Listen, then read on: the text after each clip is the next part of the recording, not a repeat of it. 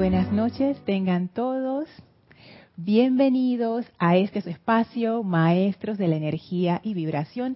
Yo soy Lorna Sánchez, dándoles la bienvenida en este bello jueves.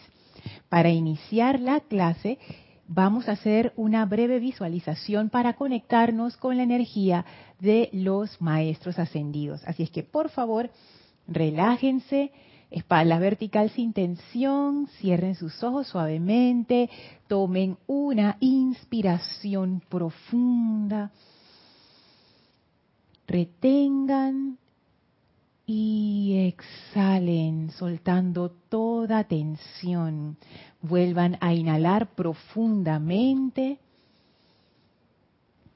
retengan y exhalen, sintiendo como toda la tensión del día, toda preocupación sale de ustedes y resbala suavemente a una llama blanca que flamea a sus pies. Esa llama succiona toda esa energía discordante y toda energía discordante de sus vehículos inferiores y lo transmuta en luz Visualicen esa llama subiendo desde sus pies hasta sobrepasar sus cabezas y envolviéndolos en un pilar de fuego blanco que los purifica, los sana y los eleva. Sentimos esa gran corriente de energía internamente, como abre nuestra conciencia y nos permite conectarnos con la vida de nuestra propia presencia de Dios y sentimos esa vida en nosotros y en todo a nuestro alrededor sentimos la presencia del amado Maestro Ascendido Serapis Bey, que viene a nosotros ahora a envolvernos en su vehículo de luz y nos da ese impulso ascensional que nos eleva todavía más. Sientan ahora cómo el Maestro nos envía su amor y su gratitud por vernos una vez más en su templo, en su hogar, y nosotros le enviamos nuestra gratitud al Maestro por permitirnos entrar a su hogar. Amorosamente el Maestro abre un portal frente a nosotros y nos invita a atravesarlo. Y al atravesarlo estamos ahora en el sexto templo, en ese desierto hermoso, con el sendero dorado en medio. Y allí nos espera la amada Maestra ascendida Nada. Visualícenla en su aura de puro amor divino, gracia, devoción, paz sanadora, amor. Sentimos ese amor que eleva, ese amor que hace florecer. Y sentimos la gratitud de la maestra ascendida nada tocando nuestros corazones y conciencias, permitan que esa energía entre a ustedes y se afiance en sus mentes y corazones, llénense con esa radiación y envíenle su gratitud a la maestra. Y vamos a permanecer en este estado de comunión espiritual con ella, mientras dura la clase, con gran reverencia, con gran amor. Tomen ahora una inspiración profunda. Ay, exhalen y abran sus ojos. Bienvenidos sean todos nuevamente o aquellos que se acaban de conectar a este su espacio Maestros de la Energía y Vibración. Yo soy Lorna Sánchez dándoles la bienvenida en este bello jueves 17 de marzo de 2022 cualquier detalle con respecto al sonido, al audio de la clase, por favor me lo reportan a través del chat de YouTube. Y para todos aquellos que están conectados a esta clase en vivo, Gracias por adelantado por su participación, por sus comentarios o preguntas referentes al tema de la clase. Si no si tienen alguna pregunta que no es referente al tema de la clase, igual me la pueden hacer, pero me la hacen a me escriben a mi correo lorna@serapisbay.com y con mucho gusto allí lo veo. Si estás escuchando esta clase en diferido, bienvenido o bienvenida. Muchísimas gracias. Eres libre también de escribirme a mi correo lorna.serapisbay.com si tienes alguna duda sobre la clase o sobre cualquier otro tema de la enseñanza de los maestros ascendidos. Así es que muchísimas gracias por estar aquí. Este domingo tenemos servicio de transmisión de la llama de la ascensión, esa, esa vieja amiga, esa llama de la ascensión que de verdad se necesita bastante en estos momentos, eh, viendo videos, noticias, leyendo. De verdad que ha sido muy oportuna la, la secuencia de templos en donde hemos ido poniendo nuestra atención. Comenzamos con doble tanda de paz y ahora estamos entrando en una tanda de ascensión que yo siento que se requiere mucho porque hay muchísima gente afligida obviamente por el conflicto que se está dando, pero no solamente por el conflicto puntual, sino con lo que ese conflicto simboliza para nosotros como humanidad. Si hay algo que quedó clarísimo en la pandemia es que todos estamos en el mismo planeta. Y si se desencadena una de esas cuestiones, todo el planeta se ve afectado, no solamente una partecita por allá y habiendo, ya estando saliendo de una pandemia, que ahora caigamos en esta situación de conflicto bélico, es como que, ¿qué está ocurriendo? Entonces, hay mucha gente que, y me incluyo, porque yo, también me he sentido como afligida, como que, pero qué pasa? O sea, se necesita mucha llama de la ascensión para elevar eso. Y la llama de la ascensión no es una elevación superficial, no es una elevación de, de, ay, me siento triste, ahora estoy feliz, y como una variación emocional, no. La llama de la ascensión lo que, lo que hace es que te hace ver las cosas claramente. Esa es una de las cualidades de, asociadas al cuarto rayo, la claridad. De hecho, es el, el, nombre que adoptó uno de los Elohim que pertenece al cuarto rayo, claridad. Te permite ver como a través del disfraz y darte cuenta del meollo del asunto y de las cosas. Y eso hace que esa ilusión, que es lo que causa el sufrimiento, se caiga de una vez. Eso eleva tu vibración y tu conciencia, porque es como si tuvieras las cosas desde un punto de vista distinto, donde es como el, el panorama del aprendizaje y ahí entra otra cualidad asociada al cuarto rayo, la esperanza que es el nombre que una de las arcangelinas del cuarto rayo adoptó también. Esa cualidad que te hace darte cuenta que no todo está perdido, no es el fin del mundo y quizás sea un paso necesario para nuestro crecimiento. Por alguna razón que no comprendemos, quizás es necesario pasar por eso.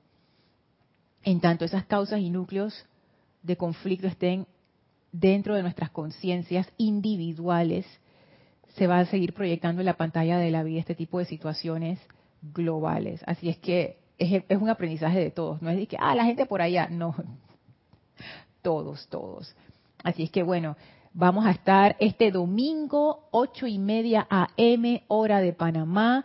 La transmisión va a ser a través de YouTube, así es que están todos invitados. Si hay alguno que no ha participado nunca y quiere el material para participar, puede escribir a rayoblanco.com a Kira, que con mucho gusto se los facilitará. Así es que bueno, todos preparados para este domingo servicio de transmisión de la llama de la ascensión. Si quieren más detalles pueden ir a nuestro sitio web serapisbay.com y ahí apenas entren van a ver el, el arte de promocionando a la transmisión de la llama. Y ahora sí, paso a saludarlos. Hola Mariam Harp desde Buenos Aires, Argentina. Dice bendiciones para todos. Gracias por los arcoíris. Hola Flor. Bendiciones hasta Puerto Rico. Hola Diana. Abrazos hasta Bogotá, Colombia. Hola Naila. Gracias por esa bella frase, la afirmación, la paz sea contigo. Gracias. Gracias igual para ti. Bendiciones y saludos para ti, para todo Costa Rica. Hola Elizabeth. Bendiciones hasta Uruguay. Hola Miguel Ángel y María Teresa. Bendiciones hasta Veracruz, México. Abrazo. Hola Matías. Saludos hasta Buenos Aires. Mati del grupo Pablo el Veneciano de La Plata. Y mando una llama triple con corazones. Hola Marian, saludos hasta Santo Domingo. Hola Caridad, bendiciones hasta Miami. Hola Raxa, saludos hasta Managua, Nicaragua. Hola Leti, saludos hasta Dallas, Texas. Hola Alonso, saludos hasta Colombia. Hola Corrado, saludos hasta Londres. Hola Mavi, saludos hasta Argentina. Hola Rosaura, bendiciones hasta Panamá. Ajá, gracias Elizabeth. Dice, se ve y se siente impecable. Wow. gracias. Impecable. Hola Ligia, saludos desde León, Nicaragua. Dice, bendiciones para ti, Ligia, qué gusto. Gracias Naina, audio e imagen en perfección. Hola Laisa, paz sanadora para todos. Ah, qué divino. sabes que esa es una de las cualidades de la maestra ascendida nada. Paz sanadora. Ella tiene esas cualidades de amor, de paz y de sanación también. Dice, saludos desde Boston con amor, gracias. Hola Marlene, saludos hasta Perú Tacna. Hola Yari, saludos hasta Panamá Norte, aquí en Panamá. Hola Estela y Sergio, ay qué lindo. Eso parece una flor así que Sakura, qué lindo. Y los corazones verdes, me encanta. Hola Vanessa, dice, por fin coincido. Bienvenida Vanessa. Bendiciones para todos. Dice, gracias por la oportunidad de estar presente. Gracias a ti, gracias a ti por estar conectada y gracias a todos nuevamente. Gracias por su presencia y de salida, gracias por sus preguntas y sus comentarios que siempre son tan iluminadores, de verdad. Saben que la clase pasada eh, no solamente me causó revuelo a mí misma, sino a, causó como cierto, ciertas ondas así de, de shock. Esa, esa presentación que les, que les hice acerca de qué pasaría si nosotros realmente no estuviéramos aquí para ejercer ese control de la situación y esa maestría a punta del control y del autocontrol, sino que estuviéramos aquí realmente para aprender y somos pasajeros y somos invitados a la fiesta y no realmente ni dueños de la fiesta ni pilotos de ese avión. ¿Qué, qué pasaría allí si la gratitud, pues estamos hablando de la gratitud, estuviera em, eh, no condicionada, eh, relacionada, no es la palabra, ah, se me fue la palabra.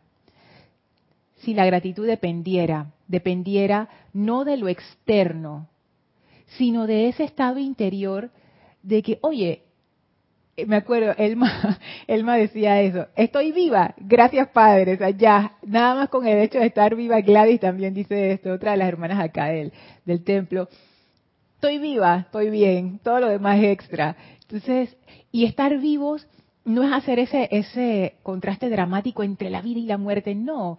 Estar vivo significa estoy consciente, hay oportunidad, todavía tengo chance, tengo oportunidad, la aprovecho. Y es la oportunidad de, de vivir.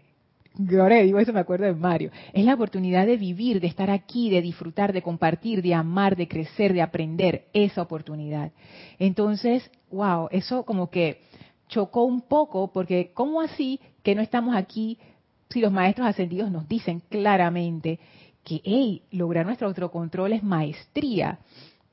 Y si vemos discordia, deberíamos arreglar la situación. Y si, estamos en discordia, deberíamos ser capaces nosotros mismos de salir de esa situación. Entonces, mm, les planteo lo siguiente, que esta fue la parte que a mí me, interesó tanto y que me puso a pensar no es que eso sea verdad o no, pero si lo fuera, ¿por qué la resistencia? ¿Por qué? ¿Qué es lo que yo digo? No, esto no puede ser. Y hay muchas respuestas que pueden venir allí.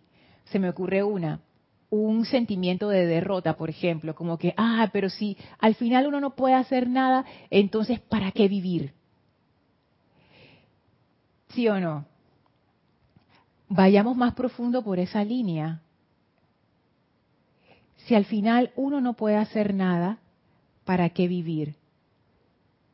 Y de nuevo entonces vendría otra pregunta que profundiza sobre la última parte de, ese interrogante ¿para qué vivir?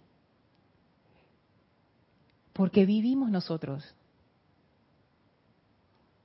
Porque al final es tan fácil como salir de la encarnación. Hay gente que lo hace por decisión propia. Y de nuevo, no es que sea verdad o no, sino utilicemos eso como ese argumento como un instrumento para ver más profundo si yo no puedo cambiar las cosas, ¿para qué vivir?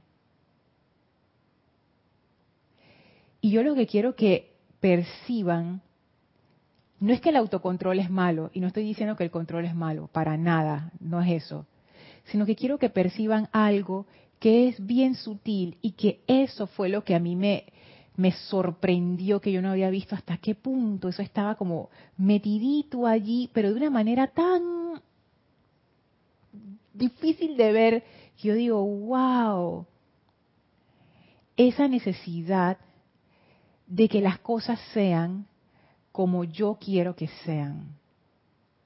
Ese es el punto. Porque cuando uno dice, si yo no puedo cambiar nada, ¿qué es lo que realmente uno está diciendo? Lo que uno está diciendo es, si yo no puedo hacer que las cosas sean como yo quiero. De nuevo, eso no está mal, ni está bien. Pero nada más quiero que, que se fijen en esa parte. Controlar las cosas, ¿qué significa? Que se ajusten a mi expectativa. Y ese elemento de deseo de controlar, muchas veces, o la mayoría de las veces, es acaparado o agarrado o, secuestrado por esa importancia personal que lo utiliza para satisfacer más esa importancia personal. Y muchas veces ese deseo de, tú sabes, de cambiar las cosas, realmente lo que hay detrás es que las cosas sean como yo digo, que las cosas sean como yo me imagino y como yo quiero que sean. Y de nuevo, eso no es malo. Por ejemplo, ¿quién no quiere ser feliz? Yo quiero ser feliz, a mí no me gusta el sufrimiento para nada.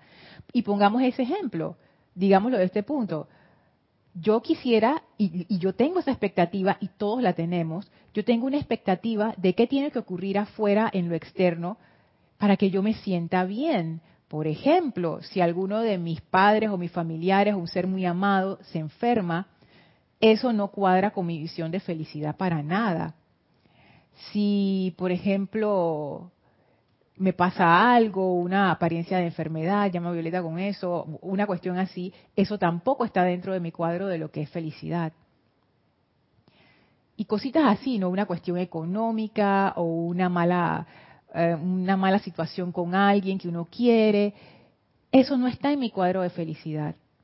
Y entonces yo me empeño, en la medida de lo posible, porque las cosas se armen y se arreglen de una forma que concuerden con esa expectativa de felicidad que yo tengo. Entonces ahí es donde empieza la situación y el roce con lo que es la gratitud. Porque en tanto todo lo externo concuerde con esa expectativa de felicidad, estamos bien y yo entonces me convierto en la mujer más agradecida del mundo. Pero en el momento en que pasa algo que rompe esa, ese, ¿cómo se dice? Esa, como cuando adornan las ventanas de los, de los de las tiendas que ponen eso bien arregladito y bien bonito y que los maniquís y las flores y no sé qué. Bueno, si hay algo que se daña, el maniquí se le cayó la cabeza o la flor se tumbó para el otro lado, ya. ¿Qué pasó con mi gratitud? Porque ahora las cosas no están concordando con mi expectativa. Y lo que se dispara de una vez es, la necesidad del ego de controlar las cosas para que vuelvan a ser como antes y que no cambien. Y eso es algo que el amado señor Gautama en su encarnación cuando se iluminó, que eh, dio origen a toda la tradición budista, él se dio cuenta de eso y lo dijo tal cual. Este mundo es cambiante. Si tú te empeñas en hacer como que no fuera cambiante y que las cosas no van a cambiar, vas a sufrir. Vas a sufrir porque todo cambia. Entonces, ¿qué pasaría si tomáramos el otro extremo? Y, allí al tomar el otro extremo, entonces uno se da cuenta de, oh, mira lo que había detrás. Y les comenté en la clase anterior que hay algo que a mí me sorprendió mucho, que es que me di cuenta que ese ego, que es que el ego es esa construcción que hemos ido haciendo a lo largo de nuestras vidas, de lo que nosotros pensamos que somos y que está y que se mantiene a sí mismo, porque ha sido como una entidad aparte que hemos creado y su gasolina, su, su combustible es la importancia personal. Está como quien dice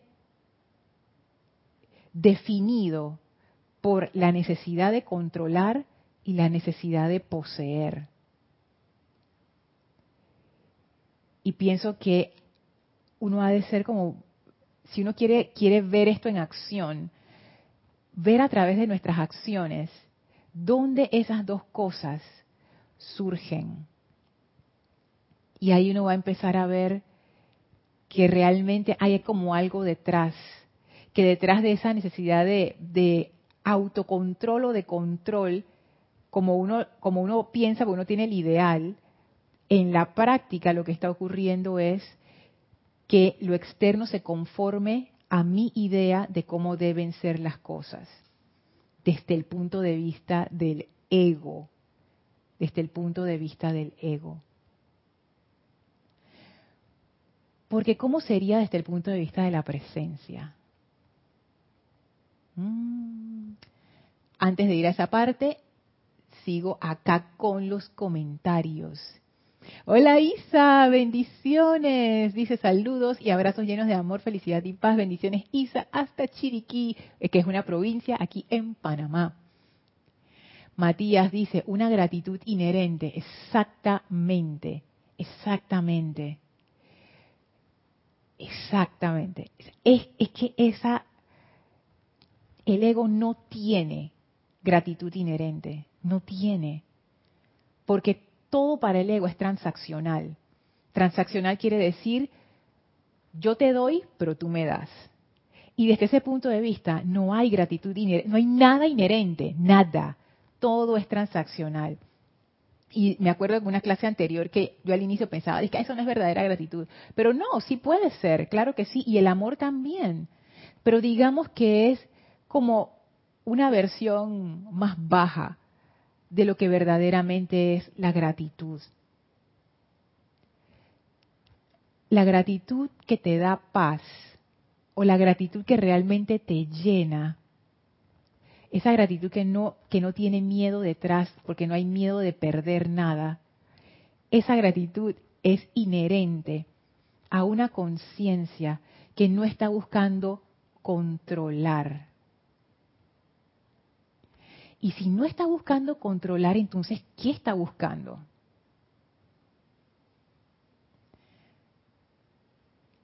A ver, Dante Fernández. Dante, yo creo que nunca te habías reportado acá. Oye, bienvenido. Lorna, bendiciones, gracias por las enseñanzas de los maestros. Somos afortunados al recibirlas desde Guadalajara, Jalisco, México. Claro que sí. De verdad que yo, yo me siento súper afortunada por haber conocido y practicado esta enseñanza. Le doy tantas gracias a Jorge y ahora a Kira, que fueron los, son los, bueno, Jorge fue el director fundador del grupo, Kira es la directora actual, porque han sostenido este empeño lo suficiente, el suficiente tiempo como para que por lo menos yo haya tenido chance de, de ver y de probar y de experimentar. Es maravilloso. Hola Raiza, saludos hasta Maracay, Venezuela. Ahora Maricruz, saludos hasta Madrid, España. Hola Laura, bendiciones hasta Guatemala. Marian dice, hablando del ego, leí de Eckhart que el ego colectivo es hasta más peligroso que el ego personal, aunque en el fondo es lo mismo. Yo creo que Marian se refiere a Eckhart Tolle, yo, no sé ni cómo se pronuncia ese nombre, Marian, la verdad, yo, le digo así tal cual como, como en español, así, Eckhart Tolle, que es un, es un, es un personaje en el panorama espiritual, sobre todo en Estados Unidos, aunque yo creo que él es canadiense, bueno, o era, o es alemán, yo creo que él es alemán, pero está ahora en Estados Unidos. Bueno, la cuestión es que sus libros son bien interesantes. Él narra que él tuvo una experiencia que tiene que ver con esto él tuvo esa experiencia, mira, se las voy a contar porque a mí me llamó mucho la atención cuando la leí, que viene al caso. Dice que él era una persona súper infeliz, pero bien infeliz. Él estaba estudiando en la universidad, creo que ahí estaba en Estados Unidos, y se sentía mal, pero mal con él mismo, había mucho odio, mucha tristeza, estaba frustrado, no sé qué, no sé qué, muy deprimido. Y llegó un momento en que la depresión fue tanta, dice, y él, lo explica, pero ya se me olvidó un poco cómo es que es la cosa, pero la cuestión es que como que tocó fondo y esa parte que llamamos el ego, por lo menos en esta clase, es como que fue tanta la presión en ese momento que como que se le desprendió, por decirlo de alguna manera. Y en ese momento él pudo experimentar lo que era no tener importancia personal, dice, si no recuerdo mal, perdón si estoy contando el cuento mal, dice que él entró en este estado como de felicidad serena. No había nada que preocuparse, todo estaba bien, o sea, ya no, ya no estaba, no estaba triste, o sea, es como que eh, se convirtió en otra persona. Dice que por dos años llegó a un punto en donde él quedó viviendo en la calle porque, ¿sabes qué? Si tengo, tengo ropa, tengo comida de por ahí, eh, estoy bien. A ese punto llegó. No es que vamos a llegar a ese punto, por favor, no, no se refiere a eso. Lo que quiero decir es que él hace un contraste, que él estaba experimentando este gran sufrimiento y cuando experimentó sin el ego, se dio cuenta que el sufrimiento estaba en el ego. No tenía nada que ver con él, que esa cosa que es, o sea. Y tiene que ver con esto que estamos, que estamos tratando aquí. Y eso que dice Marianne acerca del ego colectivo es lo que estaba diciendo al inicio, que por ejemplo, que en tanto uno tenga semillas de guerra en sí mismo, y yo las tengo y ustedes la tienen y todos, la mayoría de la gente la tiene y que el 99.99% de todo el mundo, eso se va a seguir manifestando como, como algo generalizado. Entonces, pero al final es lo mismo, al final son las mismas semillas de odio, de rencor y de miedo. Eso es toda la... ¿Y dónde están esas semillas? Precisamente allí, en, ese ego que contamina los vehículos inferiores esa, esa parte, wow, ver, es que el ego está demasiado cerca de nosotros. Y cuando uno se hace preguntas así como que, ¿y qué pasa si yo al final no controlo nada? Pues eso al ego le causa miedo. Yo lo sentí, como que, entonces como que yo no tengo ningún control y entonces, y entonces, y entonces, y entonces, ¿qué? entonces yo no voy a satisfacer ninguna de mis necesidades. Entonces yo no voy a ser feliz, y feliz significa la expectativa de felicidad que yo tengo.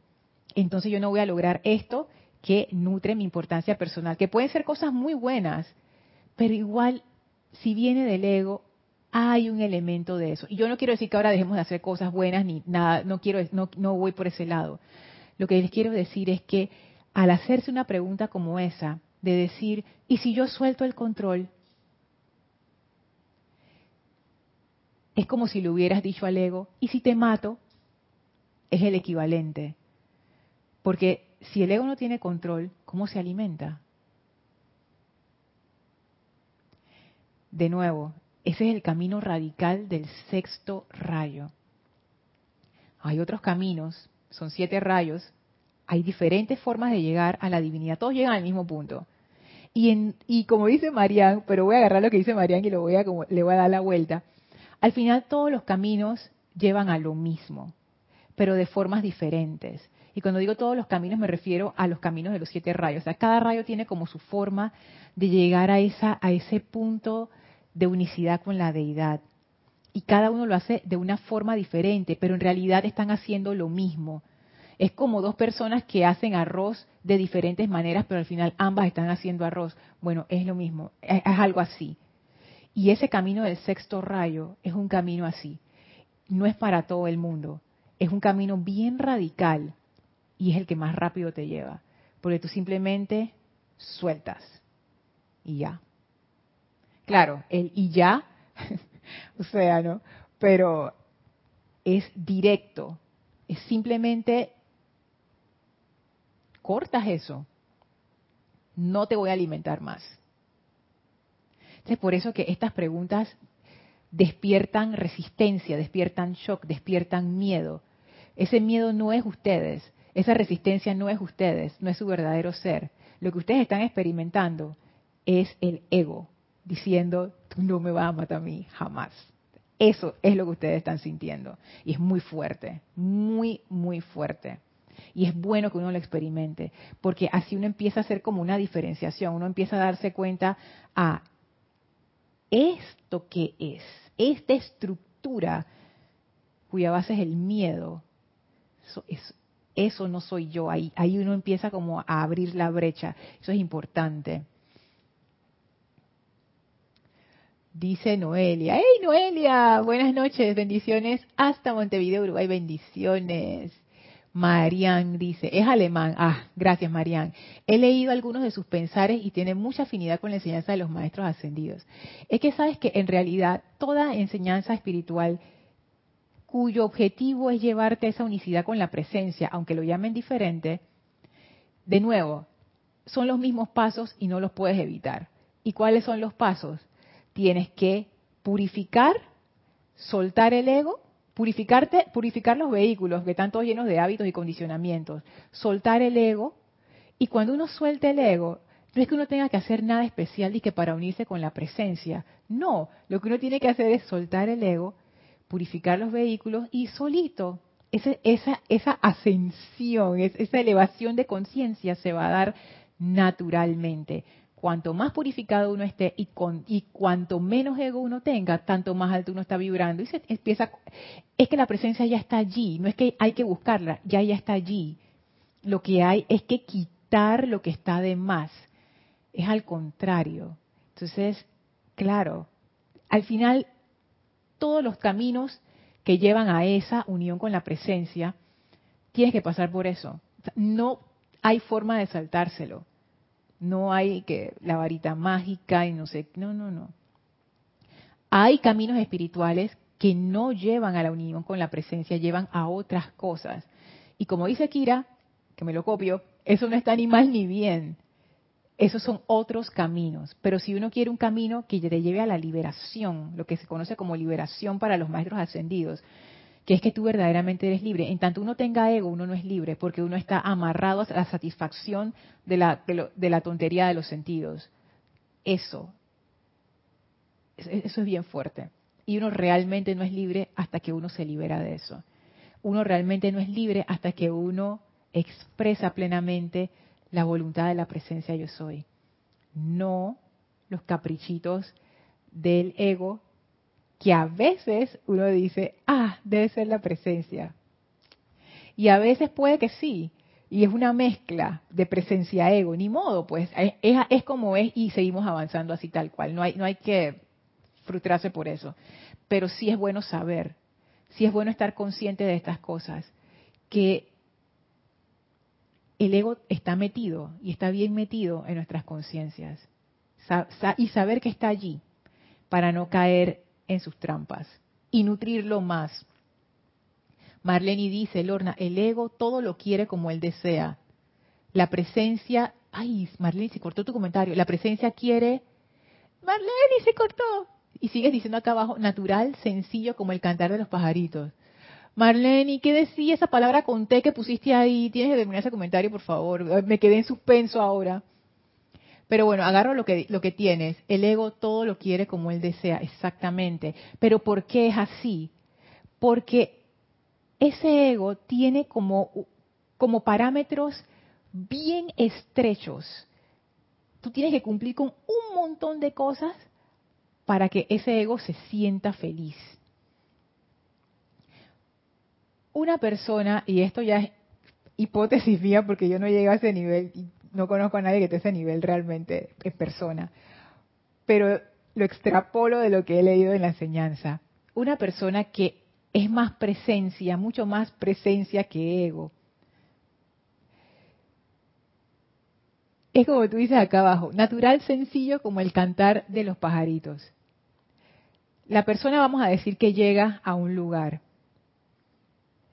y el lugar tiene el piso sucio, es un restaurante, tiene el piso está sucio, hay unos perros vagos por ahí y hay unas moscas dando vueltas y la única comida que hay es arroz sin sal. Esta persona no se va a decir que, ah, ya la mire esta cocinada y mire estos animales y que nadie atiende aquí y nada más tienen eso y encima me lo vas a cobrar, pero si eso no tiene ni sal, nada.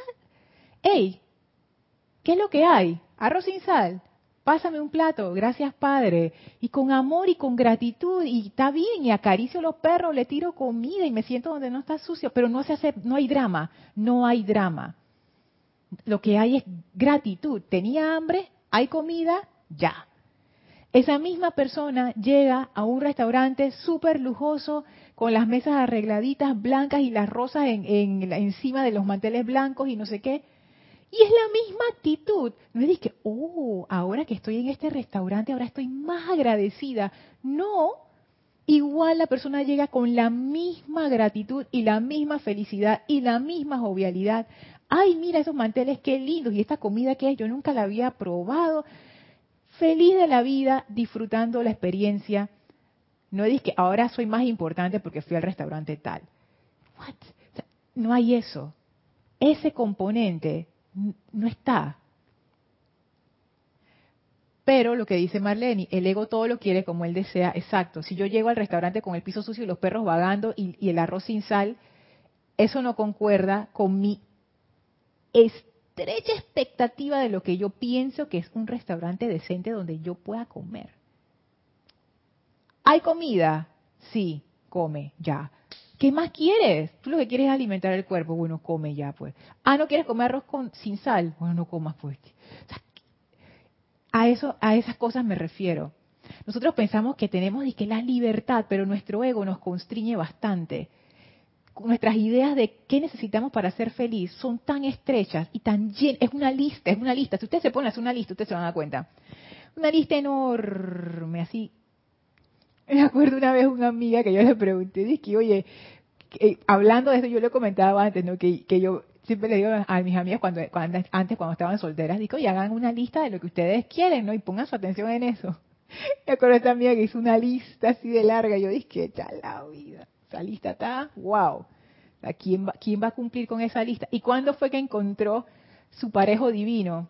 Cuando votó esa lista y, nada, y, al final no se cumplió nada de lo que estaba en la lista y era justo lo que ella necesitaba. Entonces ven, el ego a veces te da esas listas y que esto es lo que tú necesitas para ser feliz. Eso es mentira. Tú puedes ser feliz ya, ya, porque estás vivo, porque estás viva, porque estás aquí, ya. El ego siempre tiene condiciones, eso es muy cierto, Marlene. Siempre tiene condiciones. Hola Mirta, saludos hasta Santiago de Chile, cariños, dice Mirta, qué linda. Marian dice, Lorna, deseo rendirme, pero ¿cómo hacerlo? Poco a poco. Lo primero, empezar a quitar tu atención de la importancia personal. La forma más fácil de hacerlo y como con, a pasito a pasito para que no se te venga eh, como la ola de resistencia encima, dos cosas que funcionan muy bien. La primera es, no des tu opinión. No des tu opinión. Ni pensada ni hablada. Eso es difícil al inicio, pero ya cuando uno se va acostumbrando, se vuelve como más fácil, porque es un hábito. Lo segundo es, no pienses en el pasado. Esas son dos cosas que te amarran un montón a la importancia personal y al ego. Porque dar tu opinión y pensar en el pasado es como repetirte a ti misma una historia una y otra vez, una y otra vez, que te dice, tú eres así, Marian, tú eres así, Marian, tú eres así, Marian, porque Marian no hace eso, Marian no hace lo otro, Marian se comporta así, Marian dice lo otro, no sé qué. Dar mi opinión, yo no digo que dar la opinión está mal, no estoy diciendo eso, y ustedes pueden dar su opinión perfectamente, eso no es problema, si alguien se las pide, obviamente la van a dar. A lo que me refiero es que nosotros siempre estamos opinando, criticando, juzgando, condenando, pero, pero ¿por qué lo estamos haciendo? Porque lo que está ocurriendo no satisface mi pequeña expectativa estrecha de lo que debería estar ocurriendo. Me acuerdo lo que decía el maestro ascendido Pablo el Veneciano. Yo siempre lo personalizo como para que me, para que me, tú sabes, eso me impactó. Lorna, tú no conoces los motivos detrás de las acciones de tus hermanos. ¿Qué estás hablando? El maestro no lo dijo así, pero ese fue el mensaje que yo me llevé con su enseñanza. Y, estaba, y, y en realidad estaba muy cerca de lo que él dice. Ustedes no conocen los motivos detrás ¿De qué sirve esa opinión? Estás hablando de lo que no sabes. No, yo sí sé, yo estoy segura. María, entonces yo no, no lo digo porque me da vergüenza, pero hay muchas veces que yo he estado tan segura para después darme cuenta que no, la cosa no era como yo pensaba que era. Pero ya la pata estaba metida. Entonces,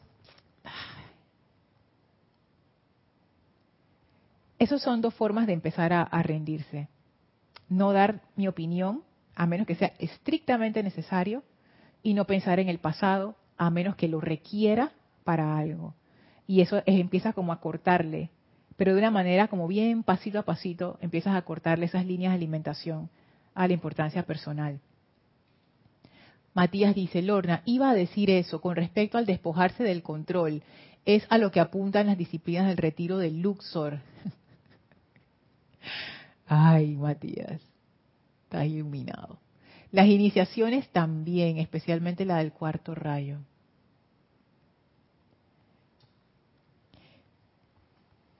Es que Matías está dando unas clases acerca de justo esto que estamos haciendo acá, de, pasar por ese retiro de luxo y examinarlo y no sé qué. Y yo me imagino que tú te habrás dado cuenta. Es que de salida, de salida. Primer templo. ¿Cuál es la, cuál, cuál es como el, como el, ay, ¿cómo se llama eso? Como el challenge, el, desafío. ¿Cuál es el desafío del primer templo? Que te toca enfrentar la rebelión. ¿Y qué es la rebelión? Facilito. Y es que, ay, maestro, ay, qué chévere, yo quiero esto. No, ya, rebelión. ¿Por qué? Porque el maestro me dijo no a lo que yo pensé que sí y ya no va a cumplir mi expectativa. ¿Cómo que no? ¿Y tú quién eres para decirme qué yo tengo que hacer? Digo, puede que uno no se lo diga al maestro, pero el aura lo refleja y el maestro te ve y dice, mira, ve, eso es lo que tienes que trabajar. Justo eso, justo eso. El primer templo es el primer filtro. Si tú pasas ese, después te llega el segundo, vienes al tercero al tercer templo, ese es el segundo filtro. El segundo filtro es, yo no soporto a esta gente, las odio a todas, a todas. Entonces, ahí necesitas de nuevo aprender lo mismo que aprendiste en el, primer templo, pero eh, es un upgrade, es una escala mayor. Ahora es directamente con la persona. En el primer templo era de que tú mismo, ahora es con las, con las personas. Aprende a amar. Y después pasas al cuarto, al quinto, sexto templo. Sexto templo es el último filtro. Y ahí los pocos que habían quedaron menos. Porque en el sexto templo la gente se pierde en el mundo de, vuelta. El maestro dice, salen del templo con el deseo de servir al mundo y se pierden en las arenas del desierto. ¿Y por qué se pierden? Justo por lo que estamos hablando.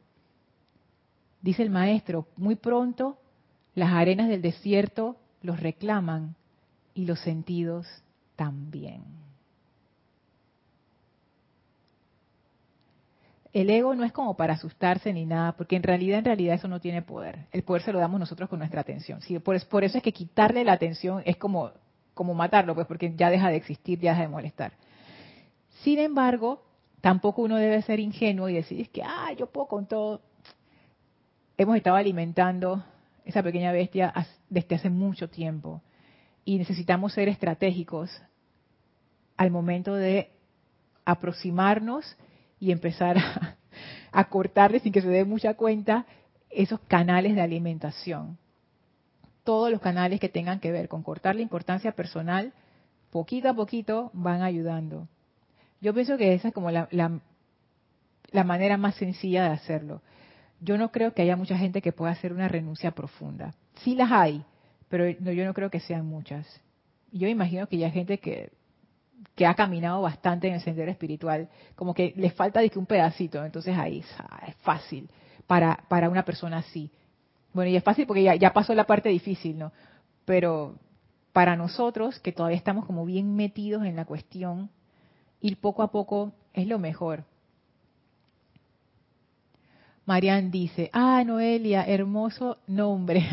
Se oye como novela romántica de los 80. Ay, María. Yari dice, el ego no reconoce la magna presencia, nos aleja de la luz interna. Pero, ¿qué magna presencia de qué, Yari? Si el ego y que el ego no reconoce la magna...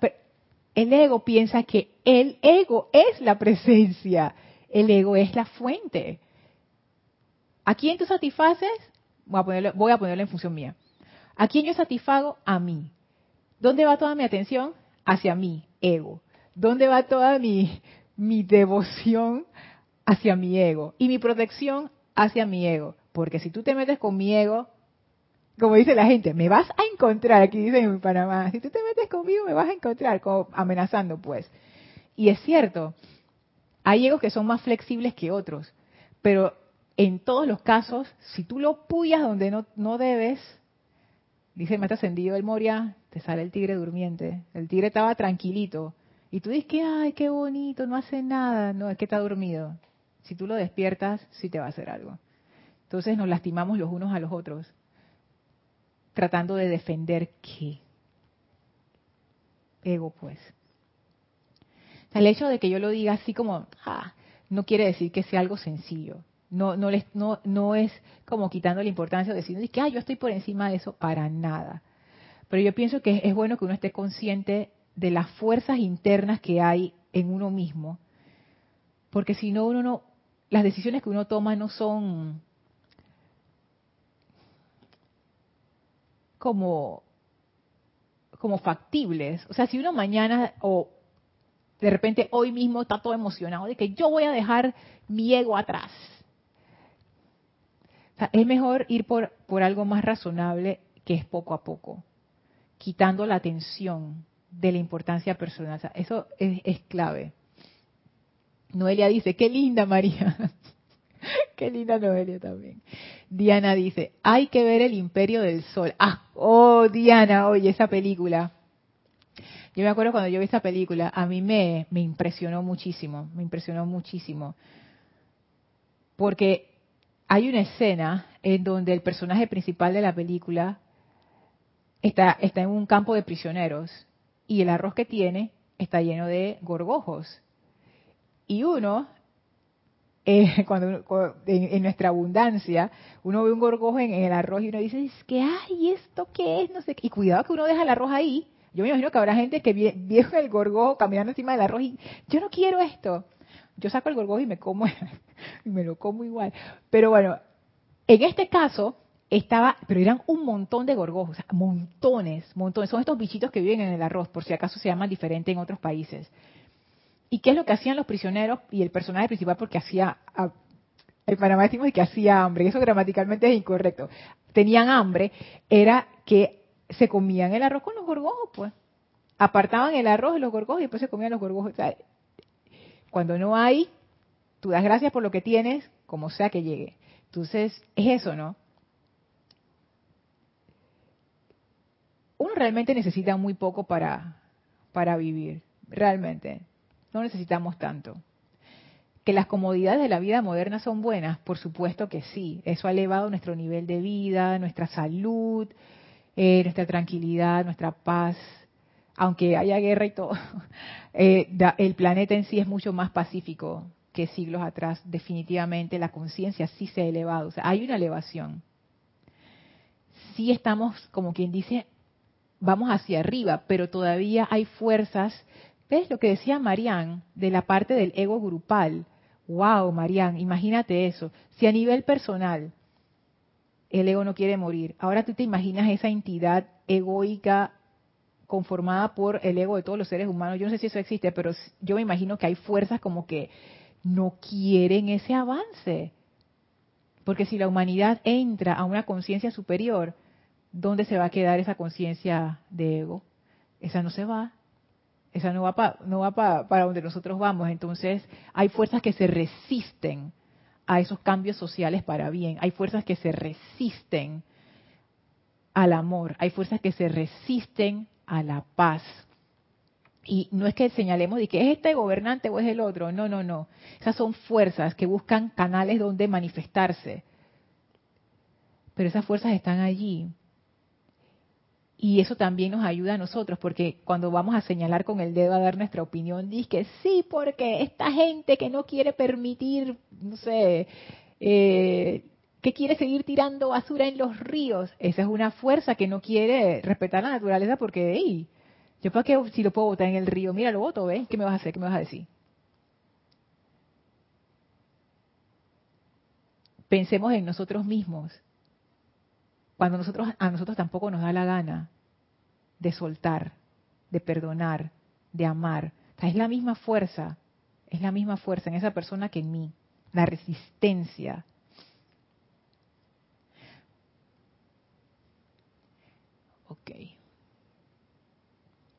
Hola Mario, saludos y bendiciones. Gracias por los pandas. Matías dice, el ego inferior se cree que es mejor que la presencia. Ah, por supuesto. Matías, o sea, el ego, sí, el ego es el centro. Y en tanto el ego sea el centro de nuestras vidas, sí, va a ser, va a ser muy difícil